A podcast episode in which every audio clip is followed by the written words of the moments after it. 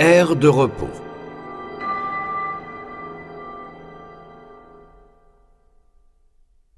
Sans doute avait-il exécuté une variante littéraire du coup de Clark Kent devenant Superman dans la cabine téléphonique entre Jacksonville et Sarasota, supposa-t-il. Mais où et comment Il n'en était pas trop sûr. Ce qui laissait à penser que ce n'était pas vraiment dramatique. La chose avait-elle la moindre importance? Il se répondait parfois que non, se disant que tout le cirque Ricardine John Dijkstra n'était qu'une construction purement artificielle du bricolage d'agences de presse. Un truc, un rien différent d'un Archibald Bloggert, si tel était bien son nom, mimant Cary Grant, ou d'un Ivan Hunter, né Salvatore quelque chose, écrivant sous le nom d'Ed McBain. Qui avait été ses sources d'inspiration, avec aussi Donald Westlake, qui pondait des capers. Roman ou film racontant le déroulement d'une affaire criminelle de l'intérieur. Pur et dur, sous le nom de Richard Stark ou Cassie, Constantine, qui était en fait, personne n'en savait rien, en réalité. Pas vrai. Tel était aussi le cas du mystérieux Beethoven, auteur du Trésor de la Sierra Madre. Personne ne savait vraiment qui était qui, et cela contribuait à notre plaisir. Un nom. Un nom. C'est quoi un nom? Qui était-il, par exemple, lors de ces trajets bi-hebdomadaires entre Jax et Sarasota? Hardin quand il quittait le Pot Gold de Jacksonville, sûr et certain. Et Dijkstra, tout aussi certainement quand il pénétrait dans la maison du bord du canal, sur Macintosh Road. Mais qui était-il sur la route 75, tandis qu'il roulait d'une ville à l'autre sous les lumières brillantes de l'autoroute? Hardin? Dijkstra? Personne? N'y aurait-il pas un moment magique où le loup-garou littéraire, se faisant du fric à l'appel, redevenait l'inoffensif prof d'anglais, dont la spécialité était les poètes et romanciers américains du XXe siècle? Et quelle importance, pourvu qu'il soit correct vis-à-vis de Dieu, du fisc et, de temps à autre, du joueur de football qui s'était étourdiment inscrit à l'un de ses cours? Rien de tout cela n'avait d'importance au sud d'Ocala. Ce qui en avait pour le moment était son urgent besoin de pisser comme un canasson. Il avait dépassé de deux bières, sinon de trois, sa consommation habituelle au Gold et avait calé le régulateur de vitesse de la Jaguar à 65 miles à l'heure, n'ayant aucune envie de voir des lumières rouges stroboscopiques l'aveugler dans son rétroviseur ce soir. Il avait beau avoir payé la jague avec les livres écrits sous le nom de Hardin, c'était sous celui de Dijkstra qu'il passait l'essentiel de son temps. Et c'était ce nom que lirait le policier à la lumière de sa torche quand il lui tendrait son permis de conduire. Et si c'était Hardin, qui avait descendu trop de bière au pot gold, lorsque le flic de Floride sortirait le tant redouté ballon de son petit sachet bleu, ce seraient les molécules alcoolisées de Dijkstra qui iraient éveiller les entrailles vigilantes du gadget. Et par un jeudi soir de juin, rien ne serait plus facile que de le coincer, vu que tous les vacanciers venus du froid avaient regagné le Michigan et qu'il avait la route 75 pour lui tout seul, ou à peu près. Mais voilà. La bière posait un problème essentiel que n'importe quel demeuré pouvait comprendre on ne pouvait pas l'acheter, seulement la louer. Heureusement, il y avait une aire de repos à six ou sept miles au sud d'Ocala, et il pourrait s'y soulager. En attendant, cependant, qui était-il? Certes, il avait débarqué ans auparavant à Sarasota sous le nom de John Dijkstra et c'était sous ce nom qu'il avait enseigné l'anglais à partir de 1990 à l'antenne de l'Université de Floride de la ville. Puis, en 1994, il avait décidé de laisser tomber les cours d'été pour faire une tentative dans le domaine des romans à suspense. L'idée n'était pas de lui. Il avait un agent à New York, pas l'un des plus cotés, non, mais un type honnête dans l'ensemble, ayant connu d'honnêtes réussites, et qui avait vendu pour quelques centaines de dollars chacune quatre des nouvelles de son nouveau client, sous le nom de Dijkstra, à différents magazines littéraires. L'agent s'appelait Jack Golden, et s'il chantait les louanges des nouvelles, il ne voyait dans ce qu'elles rapportaient que de l'argent de poche. C'est Jack qui avait fait observer que toutes les histoires publiées par Dijkstra présentaient une ligne narrative forte. Autrement dit, une bonne intrigue dans le jargon des agents, si Johnny avait bien compris.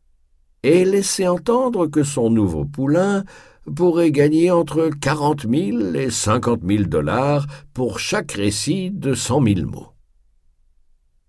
Vous pourriez boucler ça en un été pourvu que vous trouviez à quoi accrocher votre chapeau et vous y tenir, avait-il écrit à Dijkstra dans une lettre. Et il n'en était pas encore à utiliser téléphone et fax à ce stade. Et ce serait le double de ce que vous vous faites en donnant vos cours d'été dans votre fac pour alligator. Si vous voulez tenter votre chance, mon ami, c'est le moment ou jamais. Avant que vous vous retrouviez avec une épouse et deux enfants et demi à charge il n'y avait alors aucune Madame Hardlin potentielle en vue. Et il n'y en avait toujours pas. Mais Dijkstra avait pigé ce qu'avait voulu dire Jack.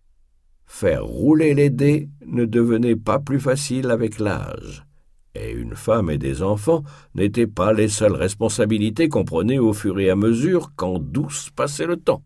Il y avait toujours l'attrait des cartes de crédit, par exemple. Les cartes de crédit, vous collez des bernacles sur la coque et vous ralentissez. Les cartes de crédit étaient les agents de la norme et travaillaient pour le compte de gens sérieux. Lorsqu'il avait reçu son contrat pour les cours d'été en janvier 1994, il l'avait renvoyé non signé à son chef de département, accompagné d'une courte note. Je crois que cet été, je vais plutôt essayer d'écrire un roman. La réponse d'Eddie Wasserman avait été amicale, mais ferme. C'est très bien, Johnny, mais je ne peux pas vous garantir l'offre pour l'année prochaine. Celui qui vous remplacera aura la priorité. Dijkstra avait réfléchi, mais pas très longtemps. Il tenait déjà une idée. Mieux encore, il tenait un personnage. Le chien, père littéraire des jaguars et des maisons sur Macintosh Road, n'attendait que de naître, et que Dieu bénisse les pulsions homicides du chien. Dans les phares devant lui, il vit briller la flèche blanche sur le panneau bleu, et aperçut la voie d'accès à l'air de repos qui s'incurvait vers la gauche. Les lampes à arc de sodium illuminant le macadam avec une telle intensité qu'il eut l'impression qu'il allait s'engager sur une scène. Il mit son clignotant, ralentit à quarante miles à l'heure et quitta l'autoroute. À mi-chemin, la rampe bifurquait. Les camions et les caravanes sur la droite, les types en jaguar droit devant. Cent cinquante pieds plus loin se dressait l'édifice de service, bâtiment bas en parpaing beige, qui donnait aussi l'impression d'être une scène illuminée par de brillants projecteurs. De quoi s'agirait-il dans un film? D'un centre de commandement de missiles, peut-être? Oui, pourquoi pas. Un centre de commandement pour missiles dans un trou perdu et le type qui en est responsable souffre d'une forme ou d'une autre soigneusement cachée mais progressive, de maladie mentale. Le type voit des Russes partout, des Russes qui débarquent au milieu des foutus bois, ou plutôt des terroristes d'Al-Qaïda. C'était sans doute plus d'actualité. Les Russes n'étaient plus tellement à la mode en tant que méchants potentiels ces temps-ci, sauf s'ils étaient trafiquants de drogue ou de filles mineures. Et peu importait le méchant, de toute façon C'était de la pure fiction, mais cela démangeait de plus en plus le type d'appuyer sur le bouton rouge. Et... et il avait besoin de pisser. Alors il allait mettre son imagination à feu doux sur le petit brûleur pendant un moment. Merci beaucoup. Sans compter qu'il n'y avait pas de place pour le chien dans une histoire comme ça. Le chien était plus proche d'un guerrier urbain, comme il l'avait déclaré au Potogol en début de soirée. Chouette phrase aussi. Cependant, l'idée de ce commandant de silo à missile fou n'était pas sans attrait, hein Un bel officier, aimé de ses hommes, l'air parfaitement normal. À cette heure, il n'y avait qu'un seul autre véhicule dans le vaste parking un de ces petits cruisers rétro de Chrysler qui ne manquait jamais de l'amuser. On aurait dit une voiture de gangster des années trente, revue et corrigée en jouet pour enfants. Il se gara à quatre ou cinq emplacements du Pity, coupa le moteur et prit le temps de parcourir rapidement le parking des yeux avant de descendre. Ce n'était pas la première fois qu'il s'arrêtait sur cette aire de repos après être sorti du pote et à une de ces occasions, il avait été en même temps amusé et horrifié de voir un alligator se traîner pesamment au milieu du parking déserté en direction du bois de pin au-delà. L'air d'un vieil homme d'affaires obèse en route pour une réunion. Pas de gator ce soir. Et il descendit, jeta son sac à dos sur son épaule et appuya sur la télécommande fermant les portières. Ce soir, il n'y avait que lui et Mr. Petty Cruiser. La jague répondit par un cui-cui servile, et un instant, il vit son ombre dans le bref éclair des phares. Mais à qui appartenait cette ombre? À Dijkstra ou à Hardin? À Johnny Dijkstra, décida-t-il. Hardin s'était évanoui, laissé à trente ou quarante miles en arrière mais il lui était revenu ce soir-là de faire un bref, mais avant tout humoristique laïus de présentation devant les Floritatives. Et il estimait que Mr. Hardin avait plutôt fait du bon boulot, terminant par la promesse d'envoyer le chien aux trousses de tous ceux qui ne contribueraient pas généreusement à l'œuvre charitable soutenue cette année, à savoir les Sunshine Readers, une association qui fournissait des textes et des articles audio aux professeurs aveugles. Il traversa le parking en direction du bâtiment dans le claquement de ses bottes de cow-boy. Jamais John Dijkstra n'aurait porté des jeans décolorés et des bottes de cow-boy lors d'une réunion publique, en particulier s'il l'avait présidée. Mais Hardin était taillé dans une autre étoffe. Contrairement à Dijkstra, qui pouvait faire des manières, Hardin ne se souciait guère de ce que les gens pensaient de son apparence. Le bâtiment de service était divisé en trois parties. Les toilettes des dames sur la gauche, celles des hommes sur la droite, et au milieu un grand abri faisant portique et dans lequel on trouvait de la documentation sur les diverses attractions de la Floride, centre et sud. Il y avait également des distributeurs d'aliments et de boissons non alcoolisées, et un autre de cartes routières, dont le monnayeur dévorait un nombre ridicule de quarters avant d'en lâcher une. Les deux côtés de l'entrée de ce grand porche étaient constellés d'affichettes. Enfants disparus, qui donnaient toujours le frisson à Dijkstra. Combien de ces gosses dont il voyait la photo étaient enterrés dans le sol humide et sableux, ou bien avaient servi de casse-croûte aux alligators des marais? Combien d'entre eux grandissaient en croyant que les marginaux qui les avaient enlevés, parfois sexuellement abusés ou loués, étaient leur père ou leur mère.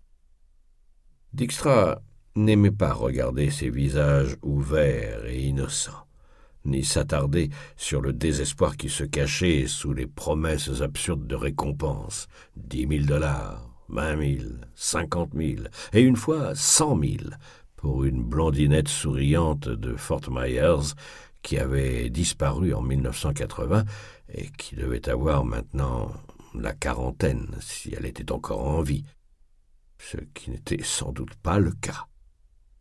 Et il y avait aussi une notice informant les usagers qu'il était interdit de faire les poubelles, et une autre qu'on n'avait pas le droit de rester plus d'une heure dans l'air de repos. La police veille. Qui pourrait avoir envie de traîner ici plus d'une heure se demanda Dijkstra, tout en écoutant le bruissement du vent dans les feuilles de palmier. Un cinglé, voilà qui, un individu de plus en plus fasciné par un bouton rouge au fur et à mesure que passaient les mois et les années comateuses dans le ronflement des semi-remorques circulant sur l'autoroute à une heure du matin. Il prit la direction des toilettes, messieurs, mais s'immobilisa soudain, arrêté par une voix de femme légèrement déformée par l'écho, mais affreusement proche, qui s'éleva dans son dos. Non, Lee, disait-elle. Non, chérie, ne fais pas ça. Il eut le bruit d'une claque, puis un coup plus sourd, un coup charnu. Et comprit qu'il entendait la bande sonore banale d'une correction. Il se représentait sans peine la trace rouge laissée par la main sur la figure de la femme, et sa tête rebondissant sur le carrelage beige, le cou à peine amorti par ses cheveux. Était-elle blonde, brune elle se mit à pleurer.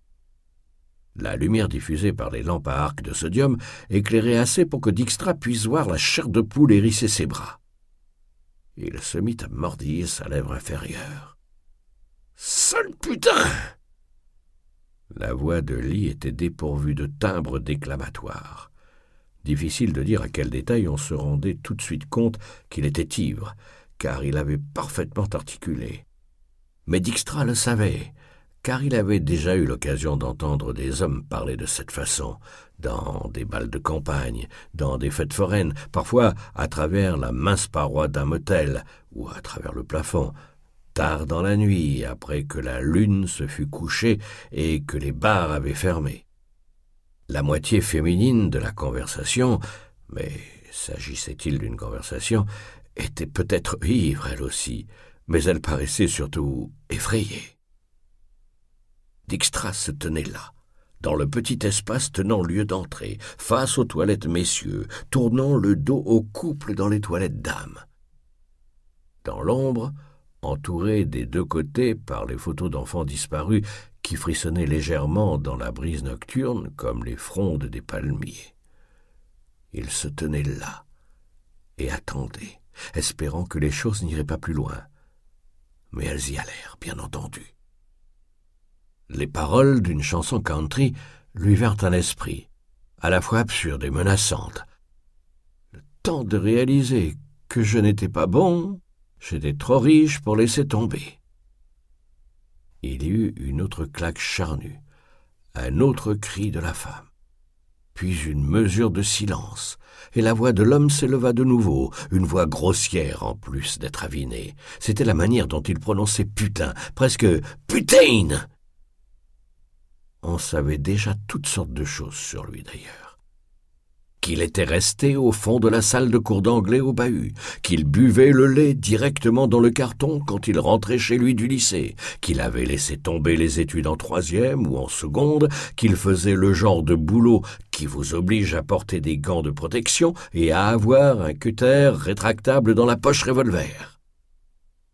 On n'est pas supposé faire de telles généralisations, c'est comme dire que tous les Afro-Américains ont le rythme dans la peau et que tous les Italiens pleurent à l'opéra. Mais ici, dans l'obscurité, à vingt et une heures, entouré d'affichettes d'enfants disparus, des affichettes toujours imprimées sur papier rose, allez savoir pourquoi, comme si c'était la couleur des disparus, ici, on savait que c'était vrai. Sale petite putain il a des taches de rousseur, pensa Dijkstra, et il prend facilement des coups de soleil.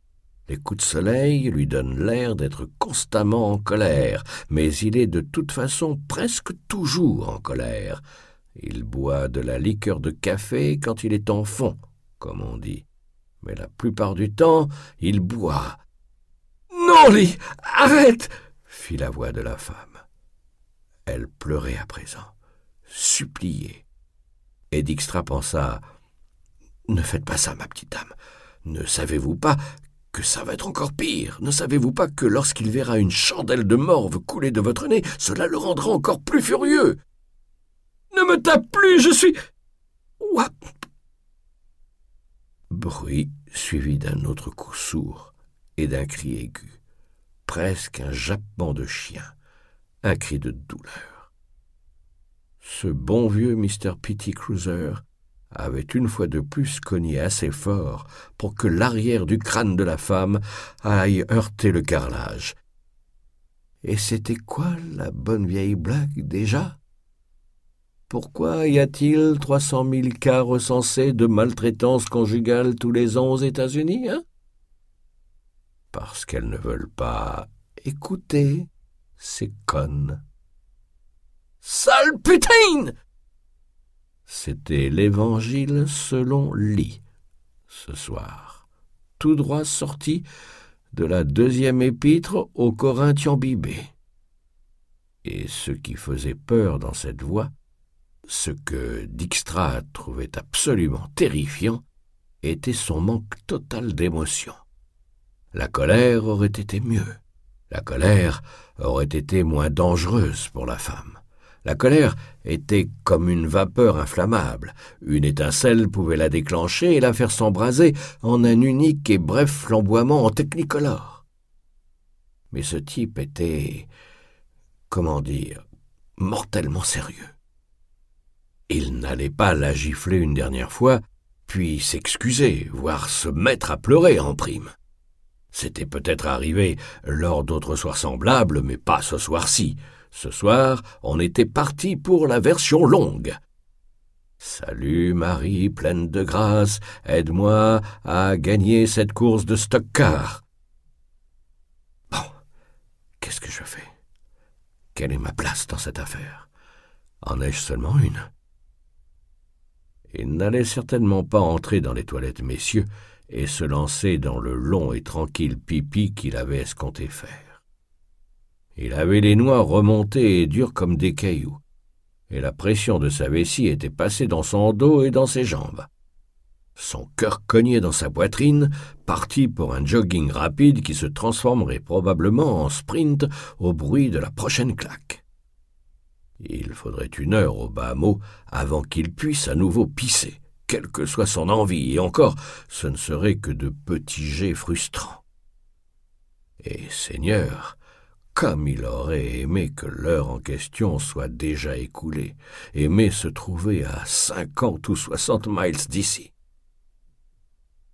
Qu'est-ce que tu vas faire s'il la frappe encore? Une autre question lui vint à l'esprit. Qu'est-ce que je ferais si la femme prend ses jambes à son cou et si Mr. Petty Cruiser la poursuit? Il n'y avait qu'un itinéraire pour sortir des toilettes d'âme. Et John Dijkstra se tenait au milieu. John, avec les bottes et le chapeau de cow-boy que Rick Hardin avait porté à Jacksonville, où une fois tous les quinze jours, un groupe d'écrivains de polar, comprenant pas mal de femmes en costume pantalon de couleur pastel, se réunissait pour discuter technique, agents et droits d'auteur, et échanger des ragots entre eux et sur eux. Ne me fais pas mal, Lily. D'accord Je t'en prie, ne me fais pas mal, je t'en prie. Ne fais pas mal au bébé. Lily, d'où Jésus? Ah Mais ce n'était donc pas tout. Il y avait encore autre chose. Le bébé, je t'en prie, ne fais pas mal au bébé. Bienvenue sur la putain de chaîne canal enfoirée. Le cœur affolé de Dijkstra lui fit l'effet de s'enfoncer d'un pouce de plus dans sa poitrine. Il avait l'impression qu'il se tenait là, dans le petit espace entre les toilettes dames et messieurs, depuis au moins vingt minutes. Mais lorsqu'il regarda sa montre, il eut la surprise de constater qu'à peine quarante secondes s'étaient écoulées depuis la première gifle. Cela tenait à la nature subjective du temps et à la phénoménale rapidité de la pensée quand l'esprit était soudainement mis sous pression. Il avait écrit sur ce sujet à de nombreuses reprises. Il supposait que tous les écrivains de suspense, connus ou pas, en avaient fait autant. C'était pain béni. La prochaine fois que ce serait son tour de s'adresser aux Florida Thieves, il en ferait peut-être son thème en commençant par parler de l'incident. Comment il avait eu le temps de penser deuxième épître aux Corinthiens bibés Il se dit que c'était cependant peut-être un peu trop lourd pour leur petit raout, un peu trop. Une impeccable grêle de gifles vint interrompre ce train de pensée. Lily venait de péter les plombs. Dijkstra écouta le timbre particulier de ses coups avec la détresse d'un homme qui comprend que c'est quelque chose qu'il n'oubliera jamais. Pas la bande-son trafiquée d'un film, mais le bruit d'un poing frappant un oreiller, bruit étonnamment léger, presque délicat pour tout dire. La femme cria une fois de surprise, puis une fois de douleur, après quoi elle en fut réduite à émettre de petits gémissements de douleur et de peur. Dehors, dans le noir, Dijkstra pensa à tous les spots publicitaires des services publics qu'il avait vus sur la prévention des violences domestiques. Il ne l'avait pas préparé à cela, à entendre d'une oreille le vent dans les palmiers et le bruissement des affichettes d'enfants disparus, ne pas les oublier, et de l'autre ces petits grognements de douleur et de peur.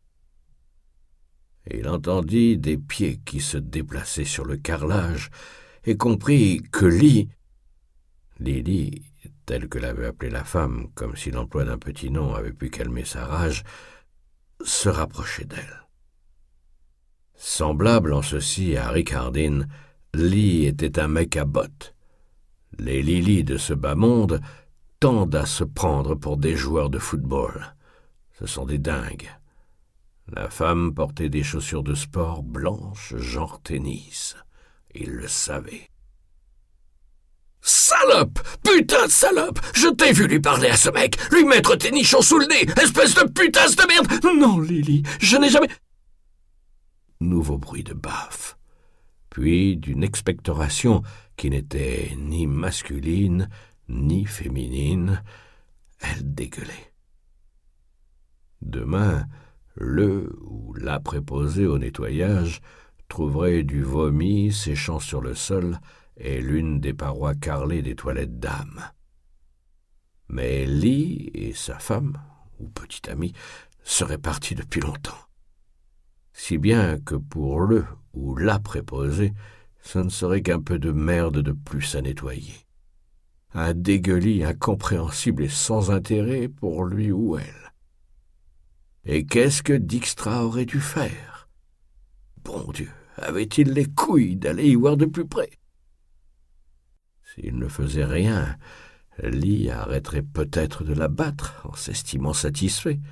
Mais si un étranger s'en mêlait, il pourrait nous tuer tous les deux. Mais le bébé, je t'en prie, ne fais pas de mal au bébé. Dijkstra serra les poings et pensa Con de télé-réalité.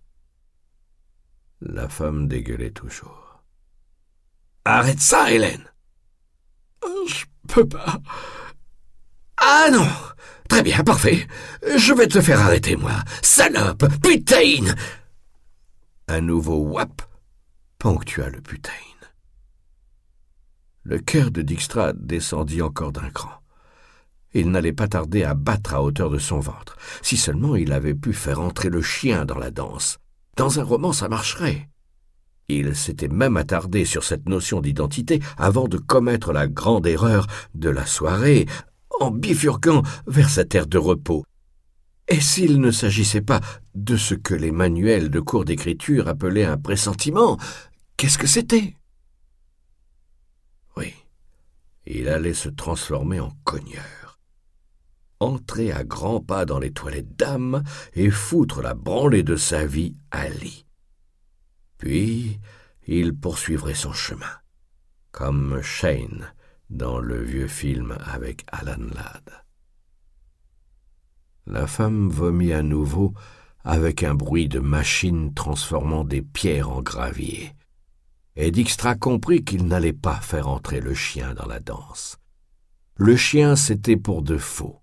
Ça, c'était la réalité, déboulant droit sur lui avec des grimaces d'ivrogne. Recommence, maintenant que tu sais ce que ça te coûte lui lança Lee. Et il y avait à présent quelque chose de mortel dans sa voix. Il était prêt à aller jusqu'au bout. Dijkstra en était sûr. Je témoignerai au procès.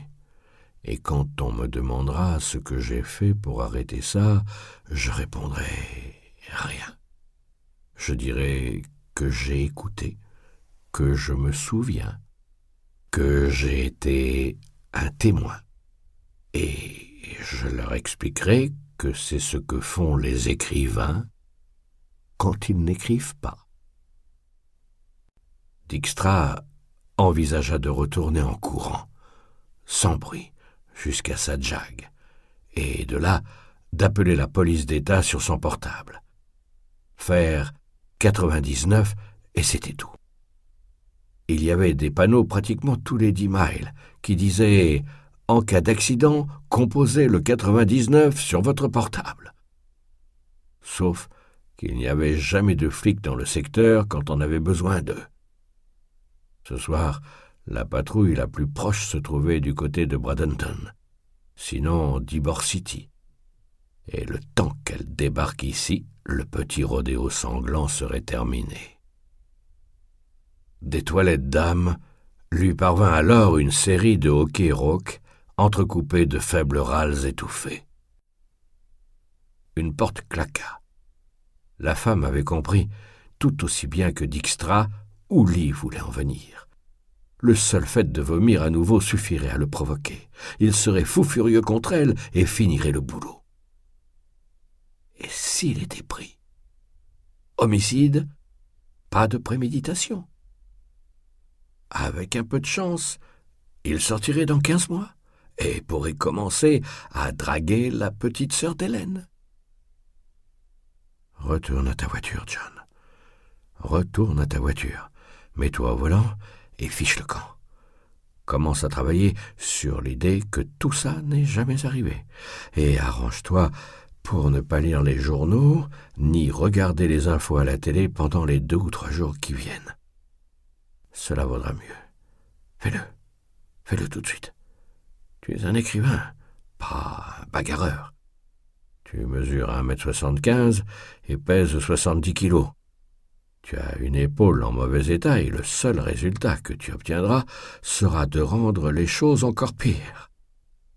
Donc, tu retournes à ta voiture tu adresses une petite prière au Dieu qui protège les femmes comme Hélène. S'il existe. Et il fit vraiment demi-tour, lorsqu'une idée lui vint à l'esprit. Le chien n'était pas réel, mais Ricardine, si.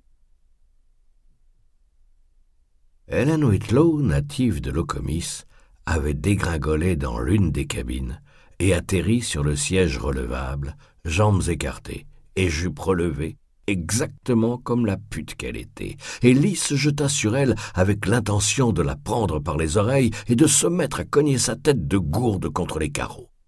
Il en avait ras-le-bol. Il allait lui donner une petite leçon qu'elle n'oublierait jamais.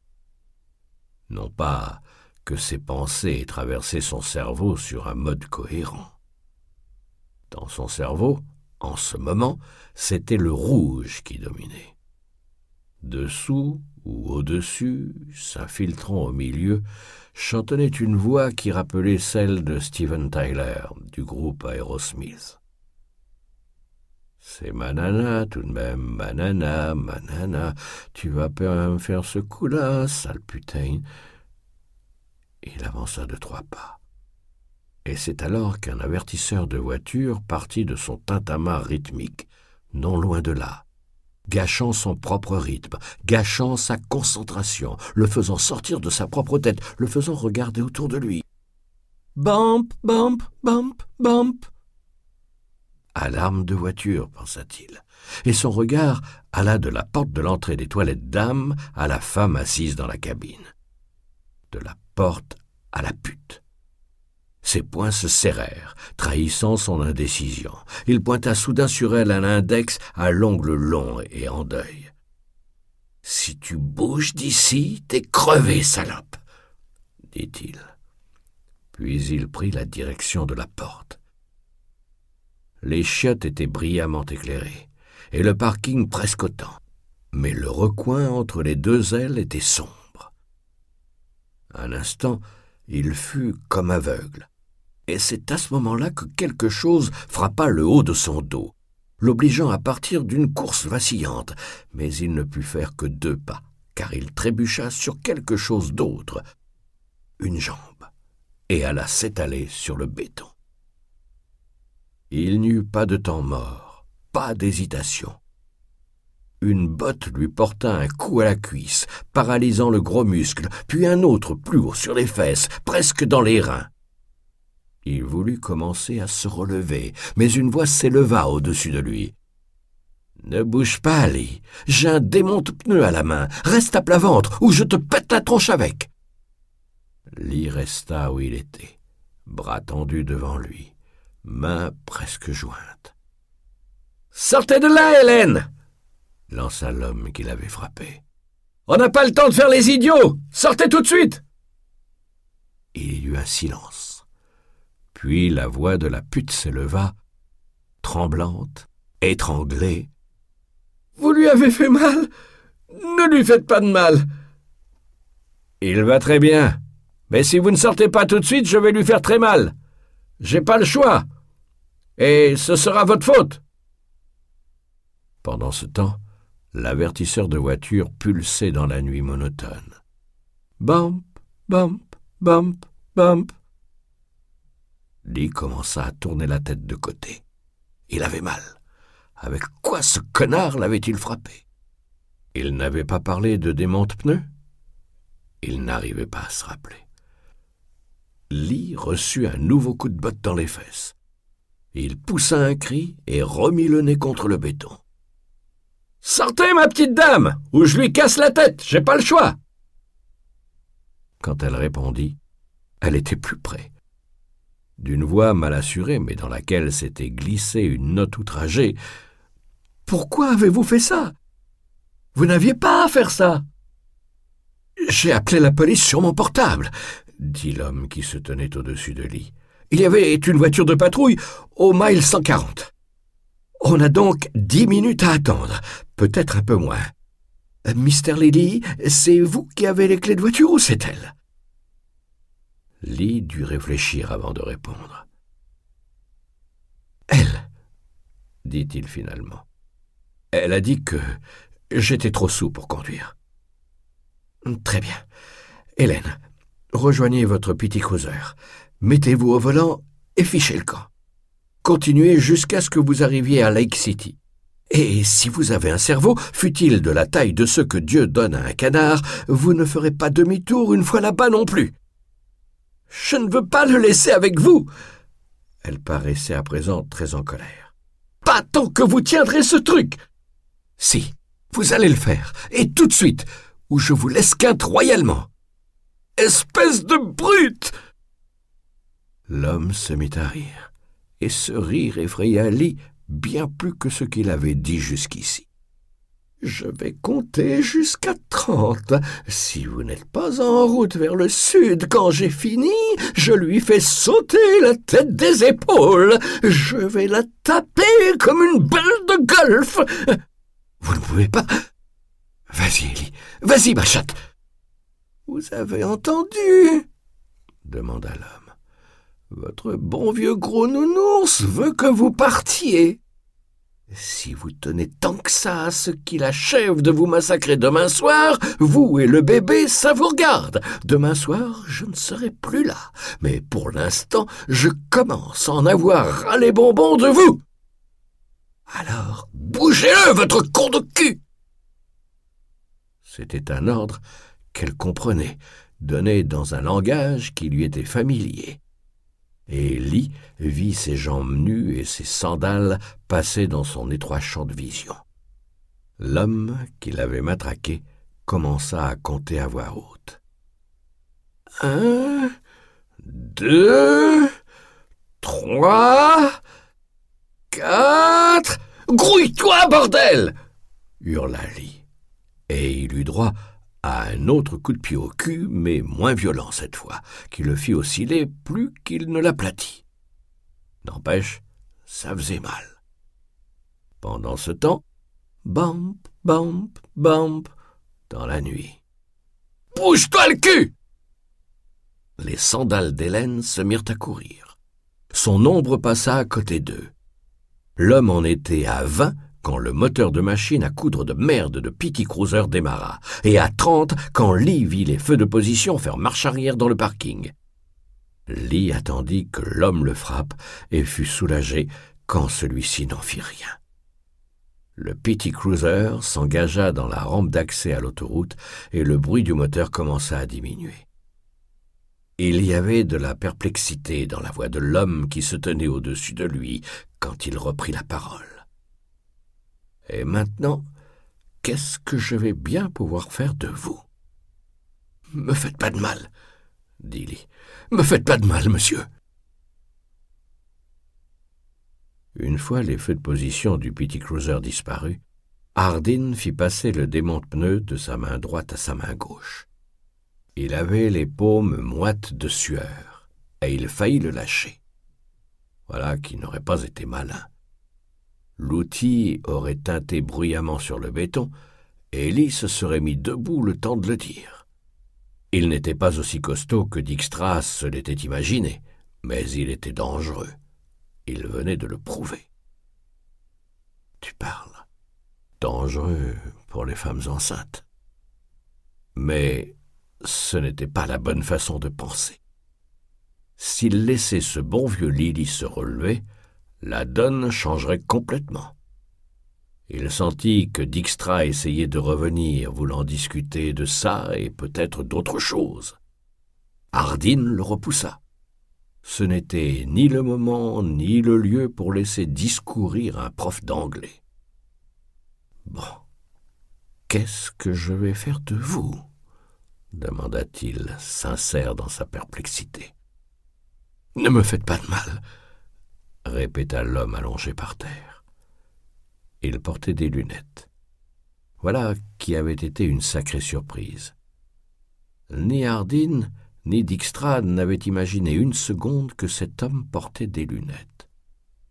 Me faites pas mal, monsieur. J'ai une idée. Dijkstra, lui, aurait peut-être dit Une idée me vient à l'esprit. Enlevez vos lunettes et posez-les à côté de vous. Pourquoi? Épargnez votre salive, faites-le. Lee, qui portait des jeans délavés et une chemise de style western, dont un pan lui retombait à présent sur les fesses, voulut enlever ses lunettes avec la main droite. Non, avec l'autre main. Pourquoi? Posez pas de questions, faites-le. Enlevez-les avec la main gauche. Lee retira ses lunettes bizarrement délicates et les posa sur le sol en béton. Hardin marcha aussitôt dessus et les écrasa du talon de sa botte. Il y eut un bruit d'éclatement et le broyage délicieux du verre. Pourquoi vous faites ça? s'écria Lee. D'après vous, vous avez une arme à feu quelconque sur vous Non, mon Dieu, non Et Hardin le crut. Si Lee en avait possédé une, il se serait sans doute agi d'un fusil à Gator. Et le fusil se serait trouvé dans le coffre du Petty Cruiser. Mais même cela, il n'y croyait pas. Quand il était cloué sur place devant la porte des toilettes d'âme, Dijkstra avait imaginé un grand baraquet, genre ouvrier du bâtiment. Ce type avait plutôt l'air d'un aide comptable travaillant à mi-temps au Gold's Gym. Je vais retourner maintenant à ma voiture, dit Hardin. Je couperai l'alarme et je partirai. Ouais, ouais, vous n'avez qu'à fou. Hardin lui porta un coup de pied à la hanche presque aussi fort qu'il put, ne retenant le coup que très peu, à la dernière seconde, vraiment très peu. Lee poussa un cri de douleur et de peur. Hardin était atterré par ce qu'il venait de faire et par la manière dont il l'avait fait sans même y penser. Et ce qui l'atterrait encore plus était qu'il avait envie de recommencer plus fort. Il avait aimé ce cri de douleur et de peur. Il aurait très bien pu supporter de l'entendre encore.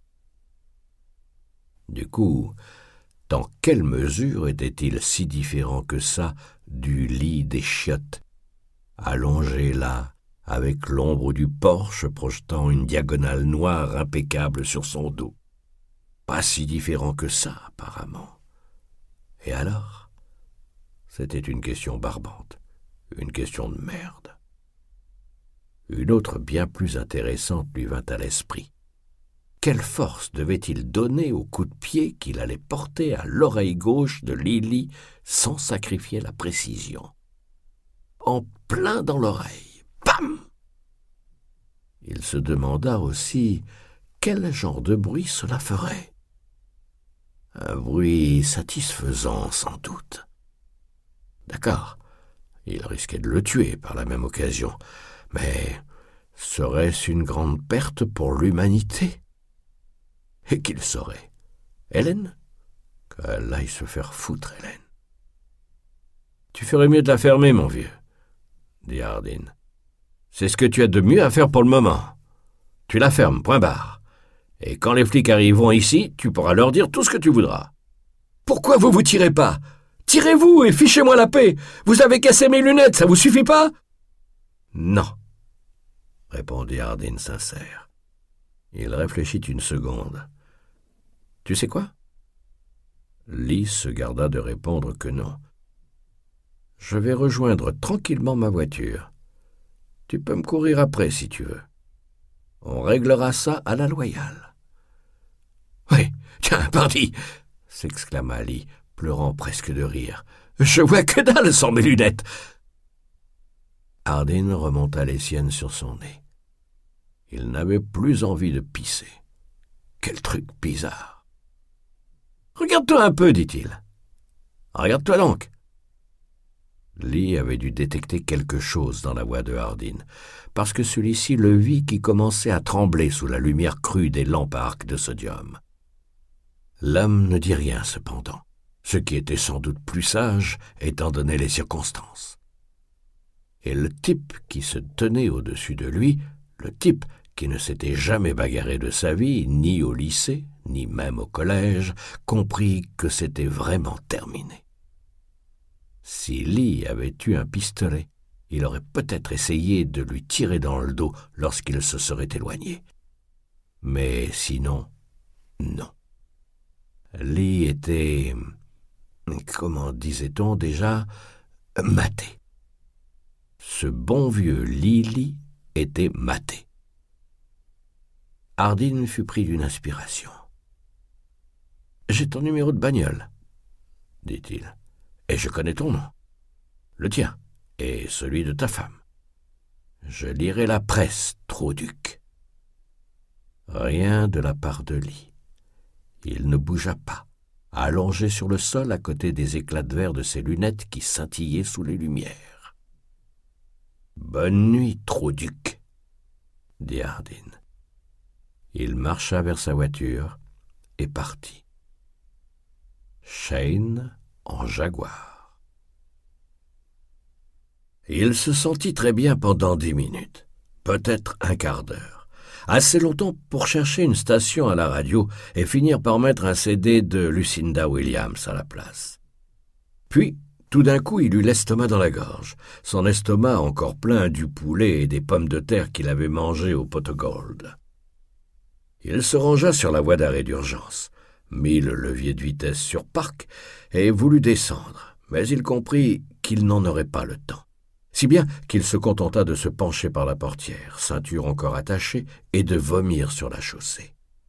Il tremblait de tout son corps, ses dents claquaient. Des phares apparurent et l'éclairèrent. Ils ralentirent. Dijkstra pensa tout d'abord que c'était la police. enfin la police. Ils débarquent toujours quand on n'a pas besoin d'eux, qu'on n'a pas envie de les voir. Puis, il eut la certitude, une certitude froide, que c'était le petit cruiser. Hélène au volant, Lily dans le siège de passager, un démon de pneu bien à lui sur les genoux. Mais il s'agissait seulement d'une vieille Dodge pleine de jeunes.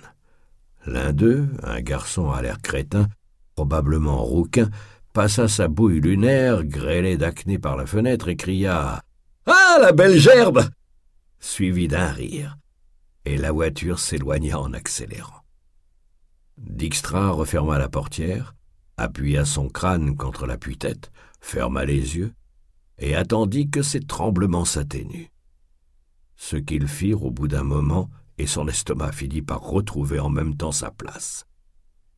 Elle se rendit compte qu'il éprouvait de nouveau le besoin de pisser, et il prit cela pour un bon signe. Il repensa à son envie de donner un coup de pied dans l'oreille de Lily. Avec quelle force Quel bruit Et tenta de penser à autre chose. La seule idée qu'il avait voulu faire ça le rendait de nouveau malade. Ce sur quoi son esprit, son esprit dans l'ensemble obéissant, se dirigea sur le commandant du site de lancement de missiles en poste à Corbeau solitaire, ou à Loup crevé dans Montana, celui qui devenait tout simplement cinglé, qui voyait des terroristes planqués sous le moindre buisson, entassant des diatribes mal écrites dans son casier, restant tard dans la nuit devant son ordinateur à explorer les arrière-cours parano sur Internet. Et peut-être le chien est-il en route pour la Californie ou un boulot l'attend. En voiture plutôt qu'en avion à cause de deux armes particulières qui sont dans le coffre de sa Plymouth Roadrunner. Et il a des ennuis avec sa voiture, Ouais, ouais, c'était bon. On pourrait l'être en se donnant un peu de mal. Comment avait-il pu imaginer qu'il n'y avait pas de place pour le chien dans le grand cœur désert de l'Amérique? C'était de l'étroitesse d'esprit, non? Parce que, selon les circonstances, n'importe qui pouvait se retrouver n'importe où à faire n'importe quoi. Ses tremblements avaient cessé. Dijkstra mit la jague sur drive et commença à rouler. À Lake City, il trouva une station d'essence ouverte toute la nuit et s'arrêta pour aller vider sa vessie et remplir son réservoir d'essence. Après avoir étudié le parking et les quatre pompes. Mais le petit cruiser n'y était pas. Puis, il parcourut le reste du chemin jusque chez lui, absorbé dans ses pensées ricardines, et entra dans sa maison John Dijkstra, près du canal. Il n'oubliait jamais de brancher l'alarme avant de partir. Prudence élémentaire.